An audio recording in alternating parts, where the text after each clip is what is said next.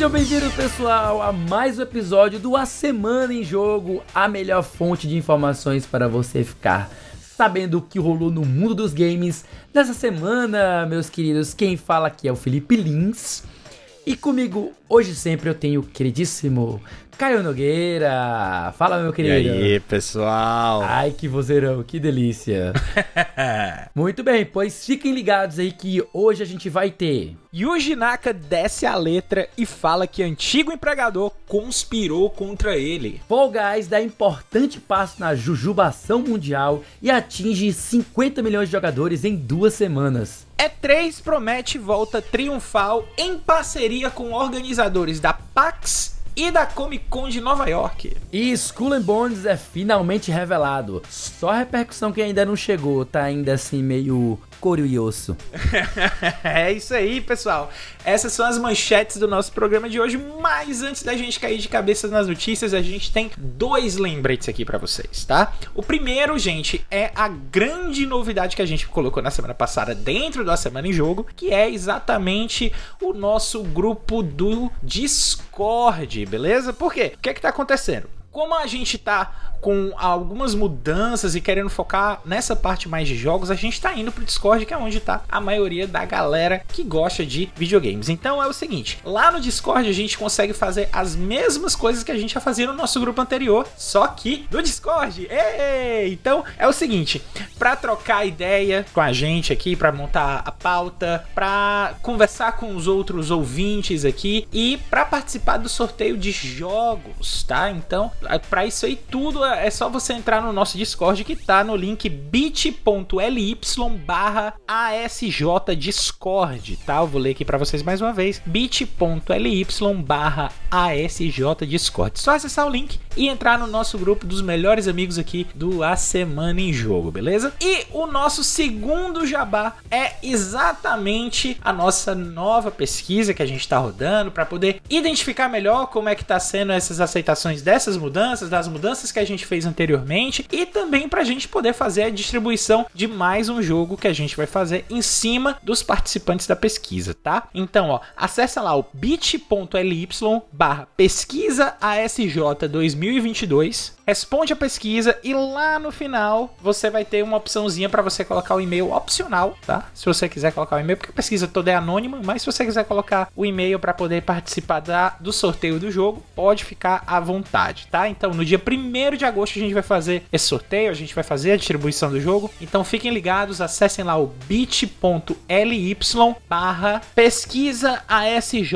2022. 1 de agosto a gente vai saber quem é que vai ganhar dessa vez vocês, beleza? Jabás feitos, vamos aqui para comentar como é que foi a nossa semana, meu querido Felipe. Eita, como é que rapaz. tá aí a sua mão de tenista, meu caro? Eita, rapaz, minha mão de tenista tá afiada, velho. Saiu essa semana como a gente falou na semana passada, né? O jogo Match Point, né? Então ele já foi graciosamente direto para o Game Pass. E que delícia, já baixei, já experimentei, passei a manhã toda jogando, já experimentei um pouco ah, do ele modo tá no Game Pass? Tá, cara. Já experimentei uh. o modo online, já experimentei o modo campanha, né? Tem algumas críticas a fazer aqui em relação ao modo campanha, ele parece um pouco sei lá, um pouco inútil, sabe? É, é um pouco fácil demais e ao mesmo tempo as coisas que vocês fazem lá soam meio inútil, sabe? Sabe aquele negócio de, de ter atributos e stats de RPG é, em relação Sim, ao, ao seu saque, a, a sua mão é, principal, a sua, a sua backhand, né? Forehand, backhand. A sua mão boa.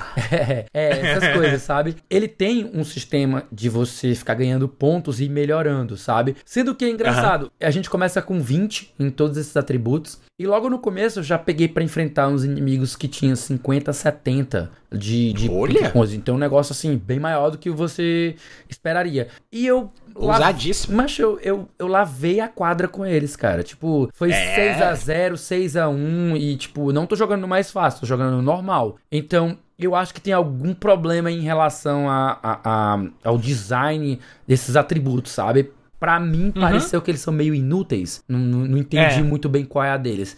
Mas, enfim, O, o jogo ele tá bem redondinho, né? Ele, ele utiliza conceitos que a gente já viu em Top Spin, que a gente já viu em Virtua Tennis, né? Então ele tem toda aquela, aquela pegada de arcade uh, misturado com simulação um pouco de cada um, sabe? Ele não chega a ser uma coisa. É legal, cara. Ele, ele não chega a ser aquela coisa tão detalhista e cheia de, de nuances como é uma simulação. Ele é fácil de você pegar para jogar e se divertir sem muita dificuldade, sabe? E é isso. Eu me ligo. Meu querido Caio, e você, o que, que você anda jogando? O que, que você anda fazendo? Que que, como foi sua semana? Cara, você me falou de Top Spin. Eu tô tentando lembrar agora um arcade que tinha aqui em um dos shoppings aqui de Fortaleza, que era um jogo de tênis. Virtua Tênis 4, cara. Era o Virtua Tênis 4? Era. Olha aí, cara. Quem conhece, né, dá, dá informação na cara. e é ele mesmo, é o próprio Virtua Tênis 4 que a gente tinha mesmo. E era, era bem bacana de jogar. Mas é, eu lembro que que as opções eram poucas, até mesmo porque tênis na época também não era um. Já tinha tido o momento de auge dele aqui no, no Brasil, né? Porque o, o, brasileiro ele vive de auges em esporte, mas também quando não tem nenhum brasileiro participando, o brasileiro esquece. Mas, uh, uh, falando do que eu joguei, né? Eu joguei muito Stardew Crack essa semana, pelo amor de Deus, alguém me salva disso. Stardew eu não aguento mais. É, cara, porque o que é que aconteceu? Eu, eu, eu já passei os dois anos, eu já tive a aprovação do meu avô, eu já ganhei a maquininha lá que fala que eu, que eu, eu fiz as coisas, eu zerei a campanha e agora eu tô vendo que tem muito conteúdo pós-jogo e eu não sabia. Ou seja, tá, tá. Meu Deus do céu, tá uma tá loucura. difícil, né, cara? Tá bem complicado porque tem muita coisa para fazer. Eu tô pirando, pirando literalmente porque eu quero, quero jogar outras coisas também. Mas eu tenho uma novidade aí também. Eu, por causa do Dante, eu fiz algumas ponderações durante a semana e eu decidi assinar por um ano a PlayStation Plus Deluxe. Uia. É, cara, e eu tô jogando muita coisa com Dante também no videogame, porque quando eu vi o tamanho da oferta de jogos, principalmente de jogos mais focados para crianças, né? E com Dante com esse mês de férias que o Dante vai estar em casa, cara, eu, eu, foi foi na hora, na hora. Eu olhei assim, eu bati o olho, cara, tem tem quase todos os jogos do Lego aqui, então bora nessa. Ainda se soma e com Game Pass, né? Que esse mês tem Peppa Pig e tem é. Patrulha Canina, né? Então, são dois é, jogos muito, é. muito apelativos pro público mais infantil, mais na idade do Dante, né? Que legal isso, cara. Pois é, aí eu fiz assinatura, tô testando aí esse mês, pra, pra, dei uma colher de chá pra, pra ver aí como é que tá funcionando. Tá, eu tô basicamente baixando os jogos que eu quero jogar e quero colocar também. Fiquei muito grato porque o Dante ficou empolgado para jogar Toy Story 2 do PlayStation PlayStation 1. Olha que legal. É porque é o jogo que você comanda o Buzz, e é, é ele, é, ele é vidrado no Buzz. E, e, a gente tá nesse ritmo de jogar jogos mais infantis. Eu também tenho jogado muito Lego Batman 3 com ele. Já assistiram o filme do Buzz Lightyear? A gente vai esse fim de semana. Olha aí. É, porque final de semana passada a gente ficou mais em casa e há dois finais de semana atrás foi o aniversário dele. Então já podemos esperar Mas... um review do filme pra semana que vem, hein? É, não, com certeza eu já venho comentar aqui pra dar os spoilers aqui do, do, do Toy Story 2 do, do, do, Buzz Lightyear. Mas sabe o que a gente não vai precisar esperar até semana que vem? O que, meu amigo? O ah, que é? meu querido, o primeiro bloco de notícias do A Semana em Jogo que tá chegando agora.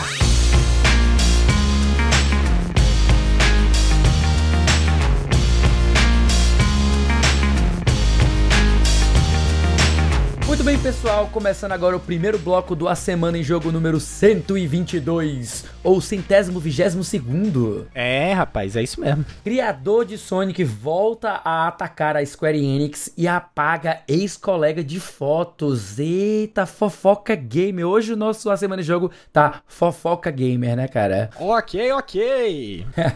Vamos lá, gente. Então, é o seguinte. Um dos criadores de Sonic the Hedgehog, olha, eu gosto disso aqui. Um dos criadores, vou já comentar sobre isso.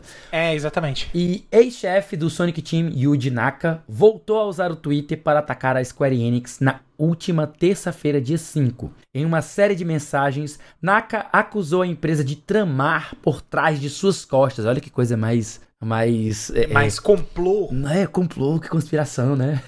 Meu Deus! É, tramar por trás de suas costas para removê-lo da direção de Balan Wonderworld.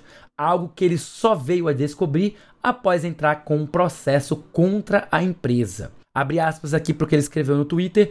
Como você se sentiria se fosse subitamente removido de um jogo em que você trabalhou duro por mais de dois anos e quando foi aos tribunais, descobriu que estavam falando sobre mim pelas costas em documentos e é por isso que eu fui removido do game.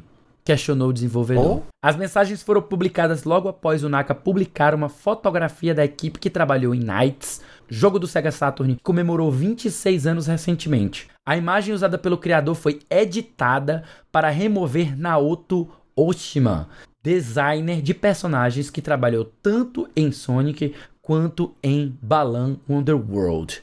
Nossa, velho. O que, que, você tem a falar sobre essa fofoca game, hein, Caio?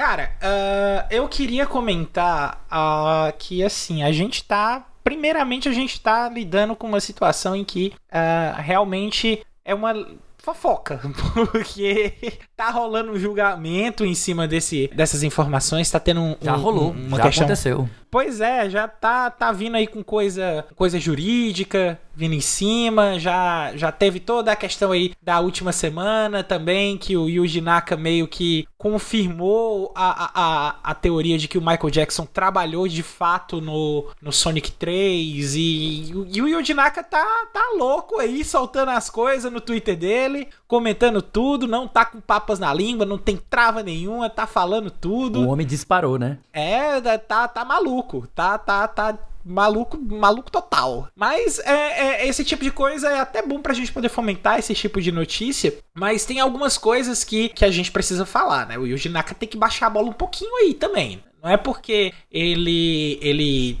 pode ter ganho alguma coisa. Ele, ele, ganhou alguma coisa no tribunal? Deu, deu algum Cara, ganho de causa para ele? Eu vou ser bem dizer? sincero contigo, eu não sei qual foi o resultado da ação. Eu sei que ele estava proibido de falar sobre o assunto até que a ação terminasse. E ele agora só deve ter liberado essas informações depois que tudo acabou. Não sei, é capaz que eles tenham terminado em acordo, sabe? Em, em ter feito o velho, o velho acordo pra, tipo, não ficar ruim pra uma parte nem ficar totalmente ruim pra outra, sabe? Eu entendo, mas assim, se ele tá falando, então, ele deve falar mais coisa aí nas próximas semanas, galera. Então, ó, bota aí o guarda-chuva, porque lá vem mais palavra do Yuji Naka para as próximas semanas. Pode escrever aí que lá vem mais coisa, mais segredo sendo revelado, mais teoria de fã maluca aí, como a questão que era do, do desenvolvimento, do envolvimento, aliás, do, do Michael Jackson do, no Sonic 3. Mas é, eu acho até legal da gente ter essas curiosidades, da gente pegar essas informações a respeito do, do jogo e dos bastidores, porque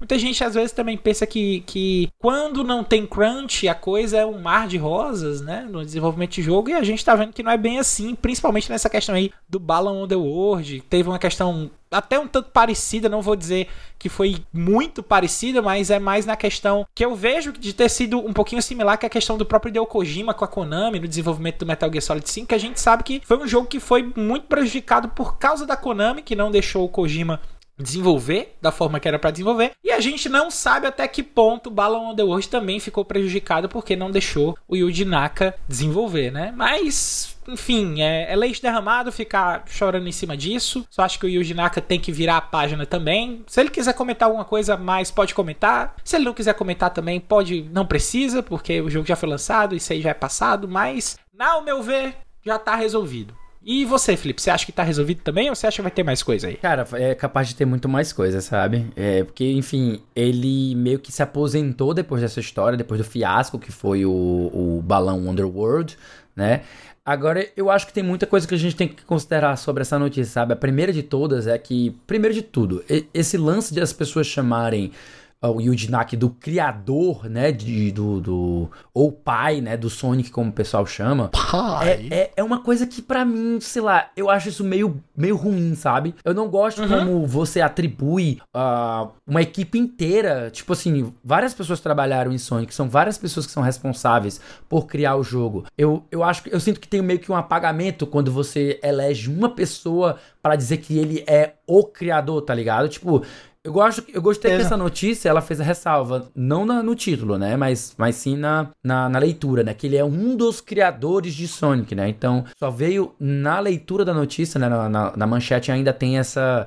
Esse, digamos, esse jornalismo marrom, sabe? Esse sensacionalismo de dizer que ele é o criador, sabe? Não gosto muito disso, não. E outra coisa, essa situação é muito bizarra, sabe, cara?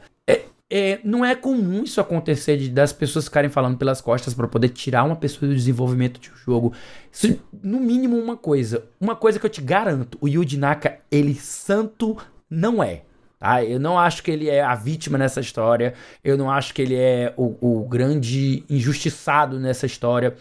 Primeiro, porque assim, ó, sendo bem sincero contigo, o que eu vi de Balão Underworld e o fiasco que ele sofreu, né? Tipo, pessoas que jogaram, que analisaram o design e, tipo, fizeram uma leitura, uma, uma, uma digamos, um pouco de, de, de cada coisa em relação a, a, ao design do jogo, a, aos power-ups e tal, sabe?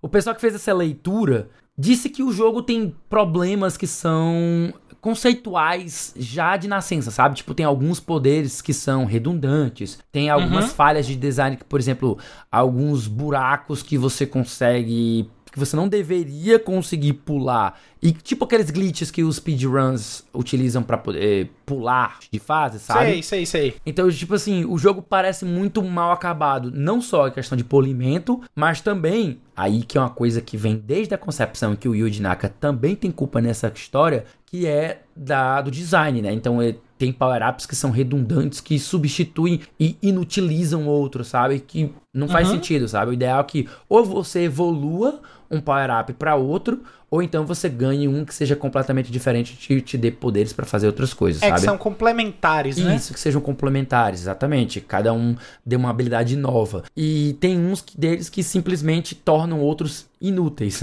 é meio bizarro, sabe? e, e enfim, o meu ponto era esse. Eu não acho que dá pra gente transformar o Naka no, no, num grande. nem vilão, mas também nem a vítima nessa história. Eu acho que ele deve ter tanto culpa, como também deve ter sido um cara que deve ter feito muita merda para poder o pessoal ficar falando mal dele e ter sido removido do, da direção do jogo, sabe? Entendo, entendo totalmente, meu amigo. Mas assim, falando aí de, de, de jogos que, ao contrário de Balloon Underworld, estão fazendo muito sucesso. né?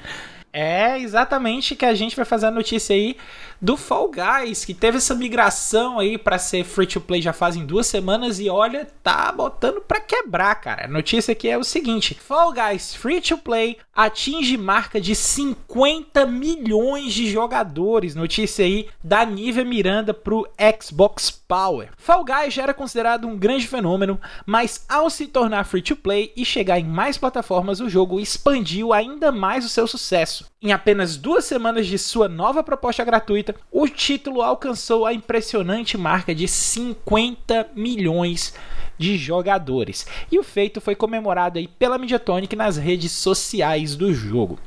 Bom, é, eu não sei como é que é a sua opinião a respeito de Fall Guys, Felipe. Eu acho que você jogou um pouquinho, não sei se uhum. gostou. É, mas me diga aí, dessas 50 milhões de jujubas, existe uma jujuba chamada Felipe Lins? Cara, deve ter uma jujuba chamada Felipe Lins, mas ela deve ter sido criada não por mim, mas pelo meu irmão. Que quando veio aqui em casa, ele. Ei, ele ganhou o PlayStation 4, deixa eu jogar alguma coisa. Aí eu, tá. Aí ele tem FIFA aí? Eu, tem não. aí ele, o que, que tu tem aí pra jogar? Aí ele pegou o Fall Guys e pegou para jogar. Eu, eu, devo ter jogado uma partida ou outra assim. Ele morreu. Aí eu disse, deixa eu ir uma vez aí. Aí fui, aí depois passei o controle de volta para ele. Eu vou confessar que não é o meu estilo de jogo. Tá? Eu não, não, não curti tanto a proposta dele, sabe? Eu acho que se você pudesse ser um pouquinho mais, sei lá, mais. Digamos, ter, ter mais mecânicas, sabe? Acho que ele é muito de você correr, segurar os outros e tal. Torna ele um jogo assim fácil de entrar, difícil de dominar, sabe? E, uhum. sei lá, Entendo eu achei totalmente. ele muito caótico, sabe? Não é meu estilo de jogo que eu achei. Eu gosto de ser uma pessoa mais estratégica. Eu gosto de jogar jogos em que eu tenho um pouco, um pouco mais de controle sobre as minhas ações e sobre como eu posso alterar o jogo, sabe? E eu achei ele um jogo muito uhum. caótico, tipo, muita coisa que tá sob seu controle e outras que não. Uh, é, obviamente é tem coisa que depende de você, outra que depende das pessoas que estão jogando contra você para elas não, não te atrapalharem. Às vezes o cenário você faz um cálculo e poxa, vai ser vai ser assim o meu salto vai ser isso.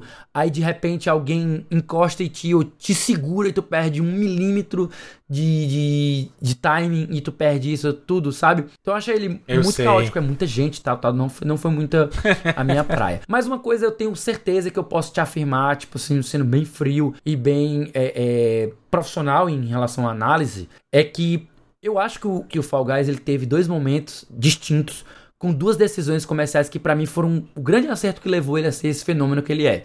O primeiro, claro, foi quando ele aceitou, né? Topou a, a, a própria. Talvez seja mérito também da Sony, sabe? De ter colocado ele como um jogo gratuito, entre aspas, né? Da, da Plus. Então ele É, foi um dos jogos que foi dado para os assinantes da Plus. Então acho que isso já deu, digamos, um, um boost inicial nele, tanto de popularidade quanto de jogadores, né? E aí os, os caras souberam aproveitar esse momento, eles lançaram a Season 2, começaram a ampliar as fases do jogo para não ficar só naquelas fases que uma hora enjoa, claro.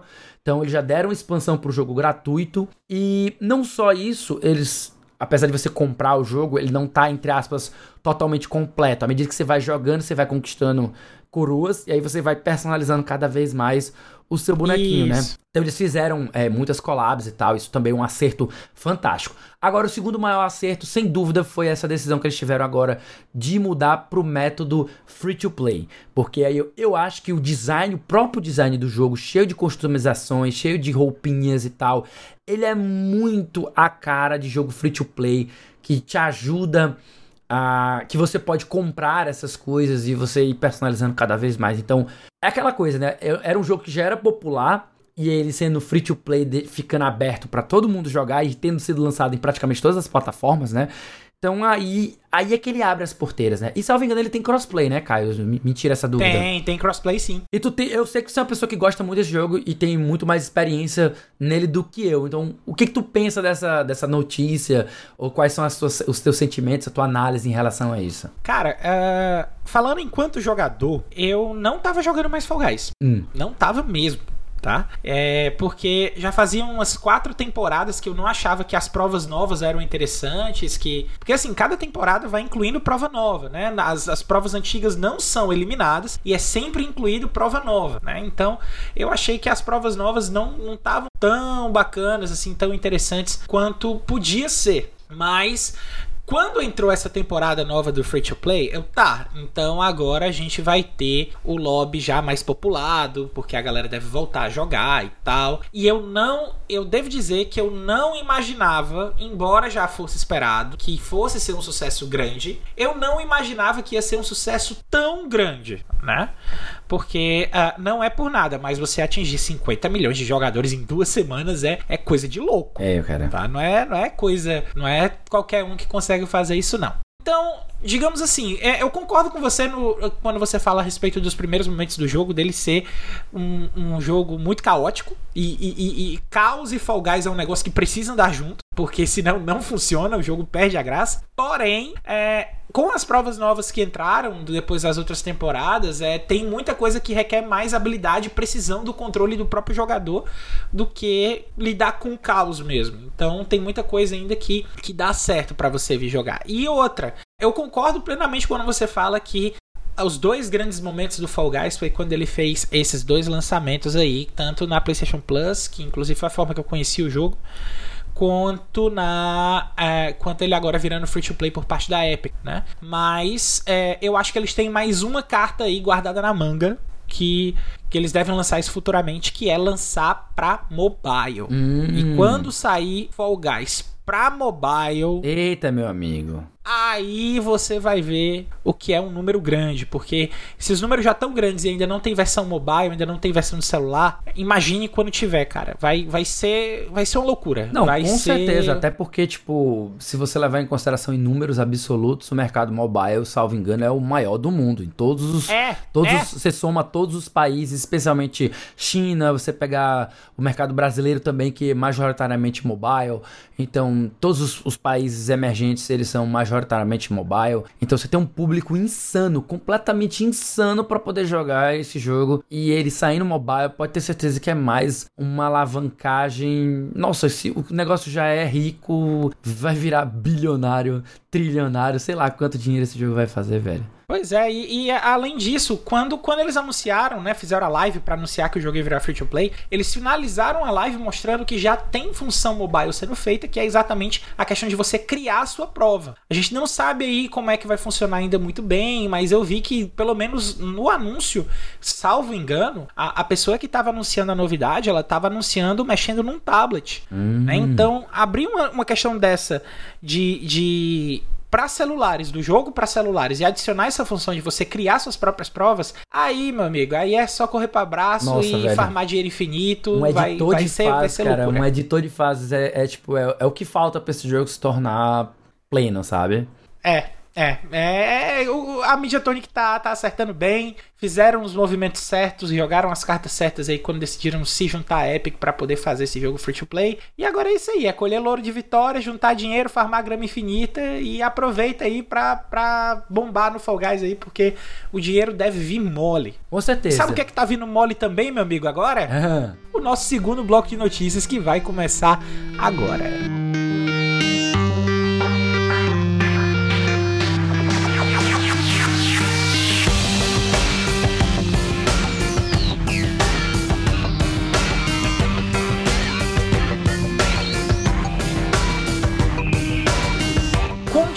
Aqui com o nosso segundo bloco do A Semana em Jogo, a gente tem aqui uma notícia até interessante, digamos assim, porque a gente não sabe bem ainda o que vai acontecer, mas sabe que vai acontecer alguma coisa, que é E3 2023 é anunciada com organizadora da PAX e da Comic Con. Notícia aí do Felipe Lima, do Universo Nintendo. Não sou Talvez eu. seja até a Jujuba que o Felipe citou. Vamos lá, gente. A Entertainment Software Association, né, que a gente chama de ESA, em conjunto com a organizadora Reed Pop, que é de eventos como a PAX, a EGX, a Star Wars Celebration e a Comic Con de Nova York, anunciaram em conjunto a realização da E3 presencial em 2023. O evento deverá acontecer na segunda semana de julho no Los Angeles Convention Center presencialmente, mas contará também com apresentações digitais que já é corriqueiro aí de ter dentro do evento. Uma data concreta ainda segue pendente por parte das companhias. Em comentário, Lance Fensterman, que é o presidente da Reed Pop, ele comentou o seguinte, ó: Abre aspas aqui porque ele comentou. É uma tremenda honra e privilégio para a Reed Pop assumir a responsabilidade de trazer a E3 de volta em 2023. Com o apoio e endosso da ESA, vamos construir um evento de classe mundial para servir a indústria global de jogos em novas maneiras mais amplas do que já fizemos na Reed Pop por meio do nosso portfólio de eventos e sites líderes mundiais. Meu amigo Felipe. Fala. Agora a gente vai deixar de guerra de console para ter guerra de evento, é isso mesmo? Aparentemente é isso mesmo, né? Porque o próprio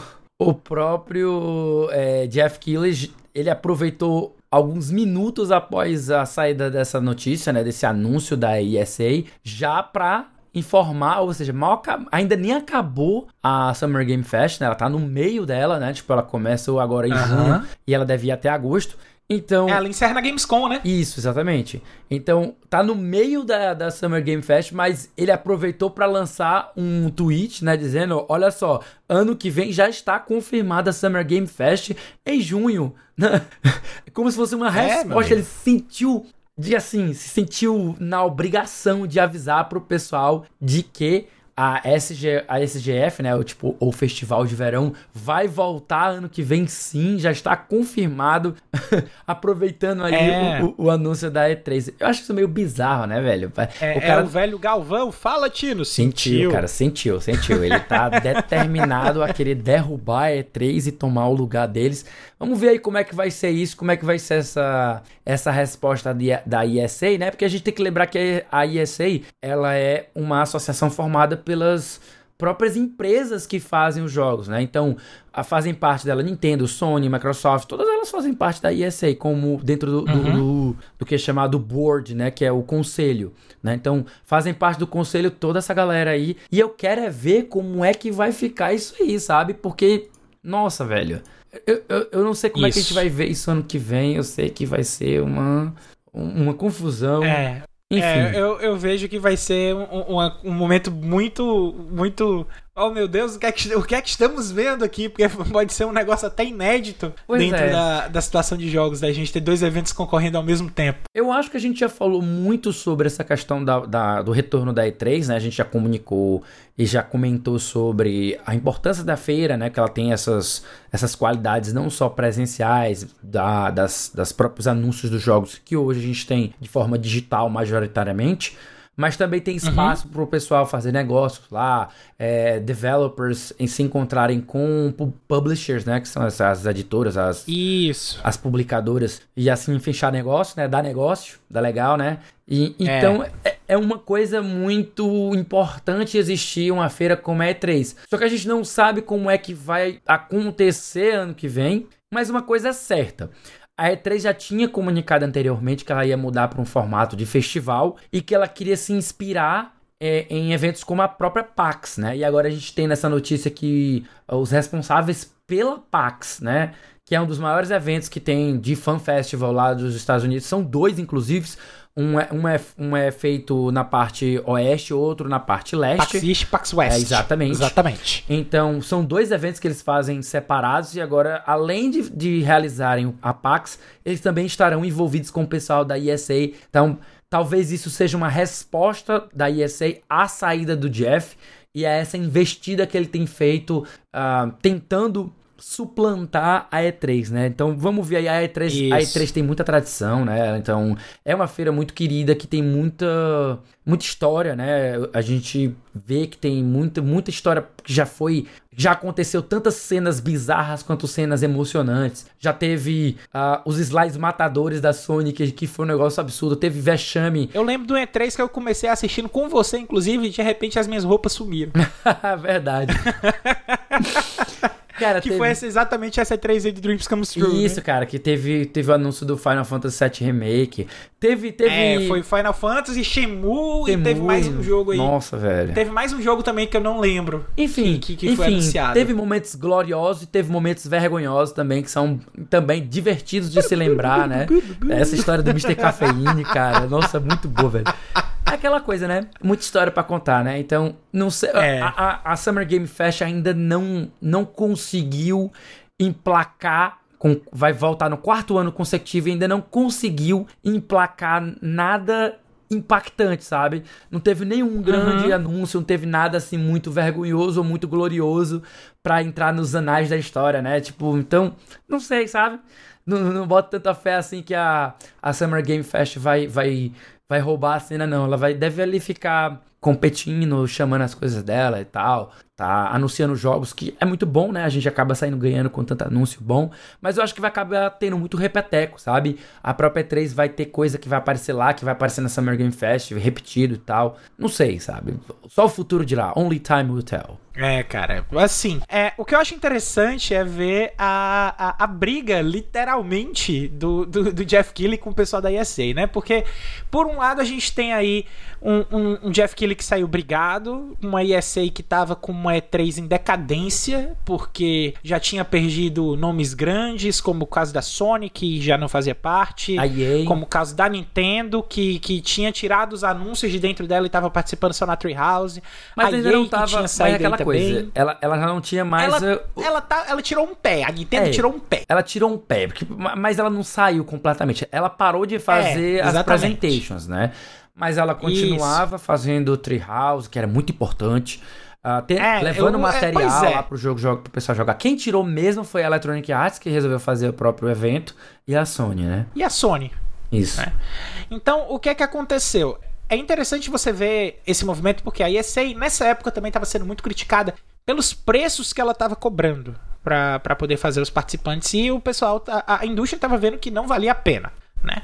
E depois desses dois últimos anos de pandemia, ficou provado que não valia a pena mesmo. mesmo né? Então, o, o que é que eu acho que aconteceu? É, a, ou a ESA despertou de vez e está realmente fazendo agora uma E3 que, diferentemente do que era alguns anos atrás, vai ser ainda mais focada no público, no público grande mesmo, na galera. Eu aposto não vai nisso. ser tão focado em anúncio, não vai ser tão focado em jornalista, e vai ser mais focado em galera, que é exatamente a questão da PAX, que é exatamente a questão das Comic Cons, e por isso essa preocupação em fechar essa parceria com essa galera, para poder ter esse público para ela. e conseguir talvez até, quem sabe, aí, cobrar menos nos estandes para poder atrair as grandes desenvolvedoras de volta. Se o movimento não for esse, cara, eu não sei. Né? Eu, eu acho que se o movimento não for esse você acabar tendo anúncios fora de um E3 aí, você tem um risco muito grande de, de ter uma, um, um flop pro evento de novo. Né? Mas o que é que eu acho que é mais importante? além de todas essas questões. É exatamente essa outra questão que você trouxe. O apego emocional que a gente tem à marca E3. Né? Porque já é uma marca que a gente acompanha de sei lá quantos anos, cara. E, e tem todas essas questões aí de, de, de momento de risada que a gente dava com Giant Enemy Crab, com It's Ridge Racer, guys! Ridge, Racer! Racer! Que não empolgou ninguém.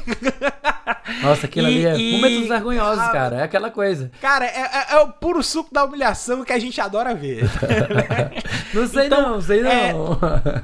E, e, assim, talvez seja até isso que tenha faltado aí pra Summer Game Fest, um pouquinho desse desse desse humor humor ruim, vamos digamos assim, vamos chamar dessa forma. Humor vergonha alheia, né? Não, é, porque ela não emplacou. Ela, ela. O pessoal tava chamando ainda, cara, é Summer Game Fest, mas o pessoal tá chamando ainda de E3. É a não entendeu? E3, né? O pessoal chamou. É a não E3, até pra dizer que não é E3, cita E3. Então, é, é, o marketing desse, desse evento tá falhando miseravelmente, cara. porque nem, nem o nome Summer Game Fest o pessoal tá aplicando. Não, é, é E3, é a não E3. Então. É, é, é, até a falta que a gente sente da E3 é, é um reflexo do peso que a marca tem para cima da gente que, que acompanha muito, há muito tempo, né? É, então é, é, é, o desejo aí sorte à ESA, desejo sorte ao Jeff Keighley também, que tem feito um, um, bom trabalho. Não vou dizer que o trabalho foi ruim, foi, foi legal, mas. Nossa, sabe o que, veio na minha cabeça? Sabe o que veio na cabeça?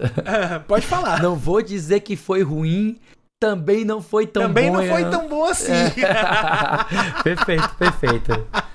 Mas eu acho que nessa pegada Exatamente, de cara. nem tão ruim, mas também nem tão bom assim, sabe o que, que a gente tem? School and Bones, que ganha data de lançamento. Notícia aqui do Bruno Yonezawa e do Matt Kim para a IGN Brasil, tá? Deixa eu fazer a leitura aqui para vocês saberem do que a gente está falando. Após muita espera, a Ubisoft, ou Ubisoft, né, para quem prefere abrasileirar a pronúncia, né? Anunciou que Skull and Bones será lançado em 8 de novembro para PlayStation 5, Xbox Series X e S, Google Stadia, olha aí, ó, nunca morre, e PC, é. né? Via Epic Games Store e Ubisoft Store. Não vai sair no Steam, não vai sair no Steam, é flop. fechando, a, fechando parênteses aqui. Com direito a crossplay e progressão compartilhada entre as plataformas. Isso é bom, isso é bom. Skull and Bones é, isso é muito bom. foi anunciado em 2017. Meu Deus do céu. Pelo amor de Deus. Embora o desenvolvimento tenha começado anos antes, Baseado no combate naval de Assassin's Creed 4 Black Flag, Skull and Bones sofreu diversos adiamentos, perdendo a janela de lançamento de 2018 e todos os anos que vieram em seguida. Em... É verdade. Nossa, né? Tipo, se a gente pensar que ele ia sair em 2018, aí atrasou, foi para 2019, 2020, 21, e agora vai sair em 2022. Nossa, foram mais de quatro anos de atraso, cara. Nossa senhora. Isso sem falar no período que a Ubisoft não deu uma palavra sequer sobre pois esse é, jogo. Pois é. Enfim, Uh, em Skull and Bones, jogadores lideram navios pirata, você aceita contratos, junta recursos e navega os mares enquanto ataca navios de mercadores em busca de riquezas. Escolhas diferentes influenciarão a jornada de um jogador enquanto ele crescer no ranking pirata abre opções de customização para os navios. Ambientado na segunda era de ouro da pirataria, jogadores também podem se juntar com até dois amigos e ativar o PVP para enfrentar oponentes dos mares abertos no multiplayer online. A Ubisoft promete um roadmap pós-lançamento robusto, com atualizações regulares, conteúdo novo, atividades, histórias e desafios, tudo de graça. Provavelmente o jogo não vai ser de graça, né? Não sei. Ele vai ser é, free to play? Provavelmente o jogo não é de graça, não. É, não sei se ele vai ser free to play. Acredito que não, né? Também, também não boto fé nenhuma. Eu não boto nem fé que a Ubisoft vai dar essa continuidade aí no futuro tudo de graça. Não é? Mas vamos lá. A gente, se a gente vê que The Division ele seguiu aí, é, você pensar também, sei lá, É, vamos pensar aqui no, no Rainbow Six também. Então, sei lá, não era muito é. da Ubisoft abandonar os seus jogos, não. Até aquele jogo de, de combate que tu, que tu gostava, qual era aquele? Que tinha Vikings, é, Samurais. For Honor. For Honor. Até For Honor, ela não abandonou, ela pivotou o negócio várias vezes até ela conseguir de alguma maneira tornar o jogo viável, não sei. Então, uhum. não dá pra gente já pensar que ela vai jogar fora a ideia, não, né? Mas vamos lá. Meu querido Caio, eu quero saber de você é se você acha que este novo jogo ele vai ser um naufrágio ou ele vai ser um sucesso de vento em popa. O que, que você acha? Eita, eita, eu, eu, eu, adoro, eu adoro piada de navegação, já, já falei isso. eu, acho, acho piada de navegação um negócio fantástico. Mas vamos lá, cara. Eu tô achando por enquanto que eles esqueceram de levantar a âncora. Porque eles içaram as velas, eles apontaram a pro, a proa, a, a, a popa tá direitinha também, mas eles só esqueceram de levantar a âncora. Porque o jogo não decolou, cara. Esse anúncio aí o pessoal já tava esperando, já vinha especulando que ia ter coisa de Skull and Bones aí já faz umas duas semanas que a gente vê, ó, tá tendo registro de Skull and Bones aqui no, no site de, de patente. É, começou, registrou marca em país tal. Teve inclusive, então, é, teve a, a gente notícia, sabia que ia ter alguma coisa. Teve a notícia que a gente até comentou aqui na Semana em Jogo, que o próprio governo de Singapura, né, onde tá localizada a empresa, a filial da Ubisoft que, que estava lidando com esse jogo, né? O próprio governo de Singapura investiu dinheiro porque se tornou uma questão de honra para o país que esse jogo fosse completado, né? Então, sair, ele ia, uma hora ele ia sair, né? É, cara, é. Assim, é, é, é, foi um esforço coletivo, muitas almas se perderam nesse mar, mas eu acho que, que no fim, da, no fim da, da, da jornada aí, a gente tá sendo apresentado com o, o, o, o, o barco tá despontando lá no horizonte aqui para poder atracar nos nossos portos. Pra gente ver aí no que é que a gente vai conseguir jogar. Mas, cara, eu vi o trailer, eu achei tão genérico mas que eu, que, eu, que eu não sei nem descrever direito, assim, como, como foi que eu me senti vendo o trailer. Porque é, eu vi que ia ter algumas ações de, de pirata mesmo, né? A respeito de questão de navegação, como era já no, no Black Flag. A questão, achei a questão da customização muito interessante também. Vale dizer que também é, eu vi pessoas comentando que o jogo já tá bem, mas bem diferente mesmo de uma demo jogável que tinha sido apresentada numa BGS é, que teve, uma BGS, uma E3 que teve, que o jogo foi apresentado a público pra galera experimentar. Então tem. Tem eu, eu não sei o que esperar. Eu, eu, sinceramente não sei o que esperar. Assim, na questão de, de jogos como serviço, a, a, a, a, Ubisoft tem tentado forçar esse aspecto cada vez mais forte nos jogos dela. Vide aí o que está acontecendo com The Division 2, né? É, com o próprio anúncio de um The Division Mobile, que, que ela está investindo na marca, então ela vê que a marca tem um retorno para ela. Mas Skull and Bones é um negócio que, que pode ter já matado o hype só pela demora de ter sido anunciado, que eu não sei bem o que esperar. Tanto que teve a, a conferência, teve a, a, a, apresentação, que foi tipo quase uma hora de, de, de, de, de live dentro do, do, do, do, canal da Ubisoft no YouTube. O vídeo em si foram uns 30, 40 minutos, mas a, a live foi grande porque eles fizeram anúncios, eles mostraram coisa de arte antes e. E surpreendeu aí um, um, incrível número de zero pessoas falando no Twitter depois. Então, é, eu, eu, realmente não sei o que esperar, cara. Eu, eu torço pra que, que dê certo, mas é, é, outra música, né? Que é o Hoping for the Best but Expecting the Worst aí. Nossa, é. Vamos lá, vamos ver o que é que vai dar. Forever One. Mas e você, né? amigo Felipe? Forever One, Forever Young. É, você tá você tá aí na vibe com Forever Young ou você tá na vibe do Lulu Santos, do Descobridor dos Sete Mares Navegar Eu Quero? eu poderia dizer que ele já está na vibe do The Final Countdown. Ai, velho, é aquela coisa. Quando esse jogo saiu, né, tipo... Aliás, quando, a, quando a, o trailer, o anúncio desse jogo saiu lá em 2017, em que ele estava muito próximo do lançamento do Black Flag, eu acredito que ele tinha ali um, um momento, sabe? Ele, ele tava num momento em que, tipo assim, cara, vocês gostaram desse, desse, desse negócio aqui, dessa proposta? A gente vai lançar um jogo todo focado nesse sistema de batalha aqui, que é muito legal que a gente fez pro jogo. E eu acho que vocês vão gostar que ele vai ser um standalone disso, sabe? A ideia não era ruim, Se fosse free to play, seria muito interessante, exatamente porque muita gente. Se fosse gente... free to play, esse jogo já tinha engatado bem pois mais. Pois é, né? E justamente por ter sido um jogo que tava ali caminhando muito próximo do, do, do Assassin's Creed Black Flag, né? Bastava eles só tirarem as batalhas naval e fazer alguma coisa assim, uma ideia, um escopo legal. Mas parece que como parece não, né? O jogo entrou em development hell, né? Tipo, o inferno do desenvolvimento. Geralmente isso acontece quando o próprio time está perdido, não tem muita noção de, de como o produto quer ficar, né? Tipo, como é querem que uhum. o produto fique, na verdade. Então, eles ficam mesmo meio, meio que ali no limbo, em que ele, ele tá sendo desenvolvido, mas ele não progride, ele sempre fica na mesmo, porque não tem não tem pra onde ir, sabe? Eles estão tão perdidos. Sabe aquela, aquela citação do, do filme da, da Alice no País das Maravilhas, que é o, o gato o gato risonho? Ele diz assim: se você não sabe para onde você quer ir, qualquer lugar tá bom. Qualquer caminho Exatamente. tá bom, né? Então, tipo, Exatamente. como eles não sabiam muito bem para onde eles queriam ir, eles então eles estavam só empurrando com a barriga e o desenvolvimento não saía do canto, né? Então, até que realmente houve esse investimento do país, né, do governo de Singapura, para que o jogo pudesse avançar e finalmente sair, né? E aí finalmente eles conseguiram chegar numa proposta final para que eles pudessem é, é, vender nessa né, tanto tempo depois.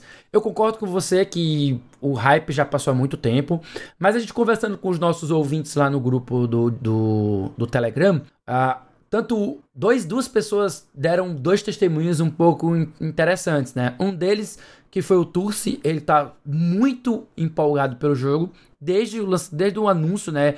Ele tá empolgado e ele não perdeu a empolgação. E outro foi do Fernando Coelho, que ele tá um pouco confuso em relação a qual é a proposta do jogo. Ele esperava uma coisa, o que foi mostrado foi um pouco diferente. A gente não sabe se o jogo vai ser uma espécie de, de, de Sea of Thieves ou se ele vai ter um escopo menor, diferenciado. A gente não sabe exatamente como é que é a estrutura do jogo, porque eles não, não deixaram tão claro, né? É. Enfim, eles mencionaram muita coisa que o jogo vai ter, mas não mostraram de fato como é que vai ser. E, e na real, Uh, eu acho que a gente só vai saber isso lá para novembro mesmo, quando o jogo estiver perto de sair, a gente vai ter mais informações. Eu sei que vai ter um Ubisoft Forward lá pro final do ano, mas acho que até lá a gente não tem muita coisa que a gente pode é, pensar sobre esse jogo, não. Eu sei que ele vai sair um dia antes do lançamento do God of War Ragnarok, então muito provavelmente ele Eita. muito provavelmente ele vai ser apagado no PlayStation, né? Ele provavelmente ele vai ter alguma visibilidade no, no Xbox,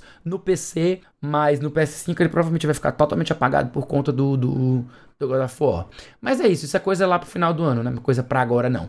Mas meu querido Caio, eu quero saber o seguinte: hum. se eu não quiser saber coisa do final do ano, mas eu quiser saber os jogos que saem na semana que vem, o que, que eu faço? Ah, meu amigo, aí, aí, o que é que você faz? Você, você sossega aqui um pouquinho, relaxa aí, relaxa o ombro, bebe uma água, porque a gente tá fazendo uma transiçãozinha rápida e a gente já volta com os lançamentos da semana. Música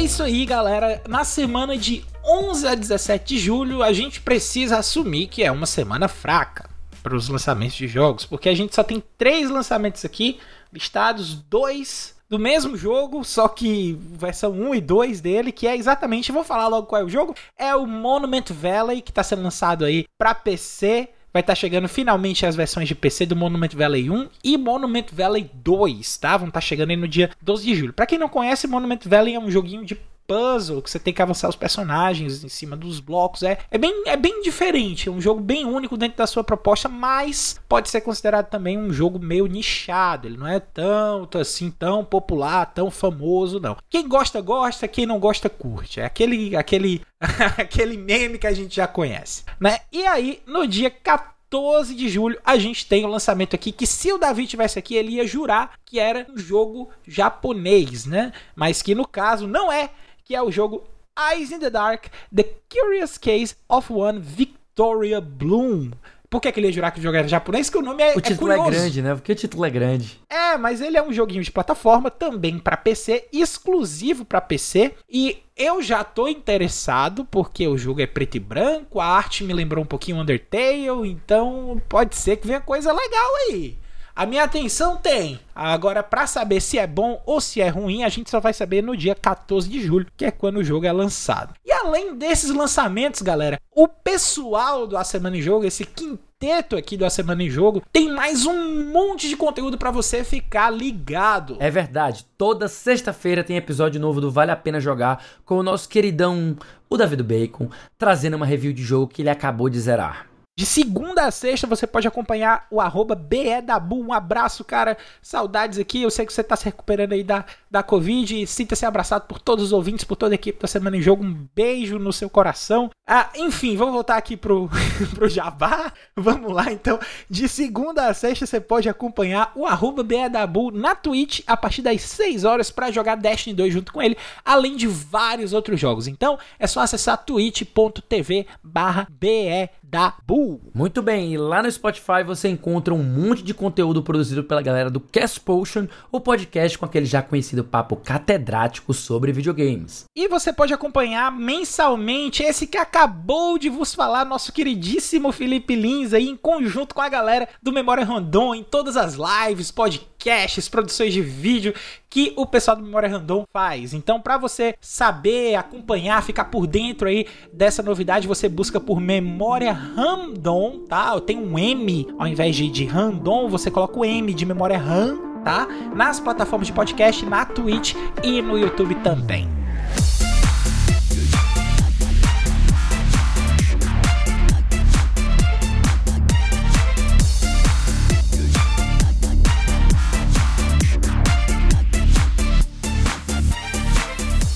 Aí, pessoal. Esse é foi o centésimo vigésimo segundo A Semana em Jogo. Se você ouviu até aqui, nosso muito obrigado.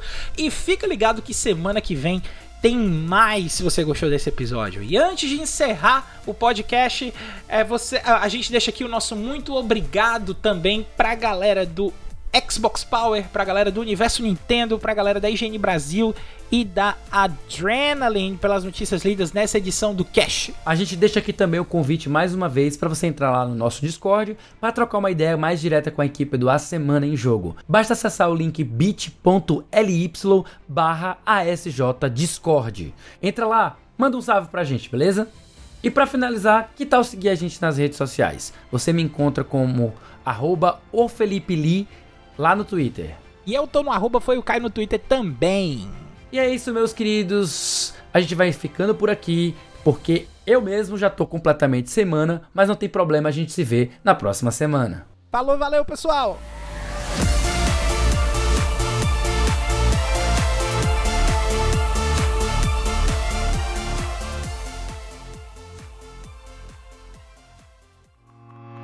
Este podcast foi editado por Felipe Lins.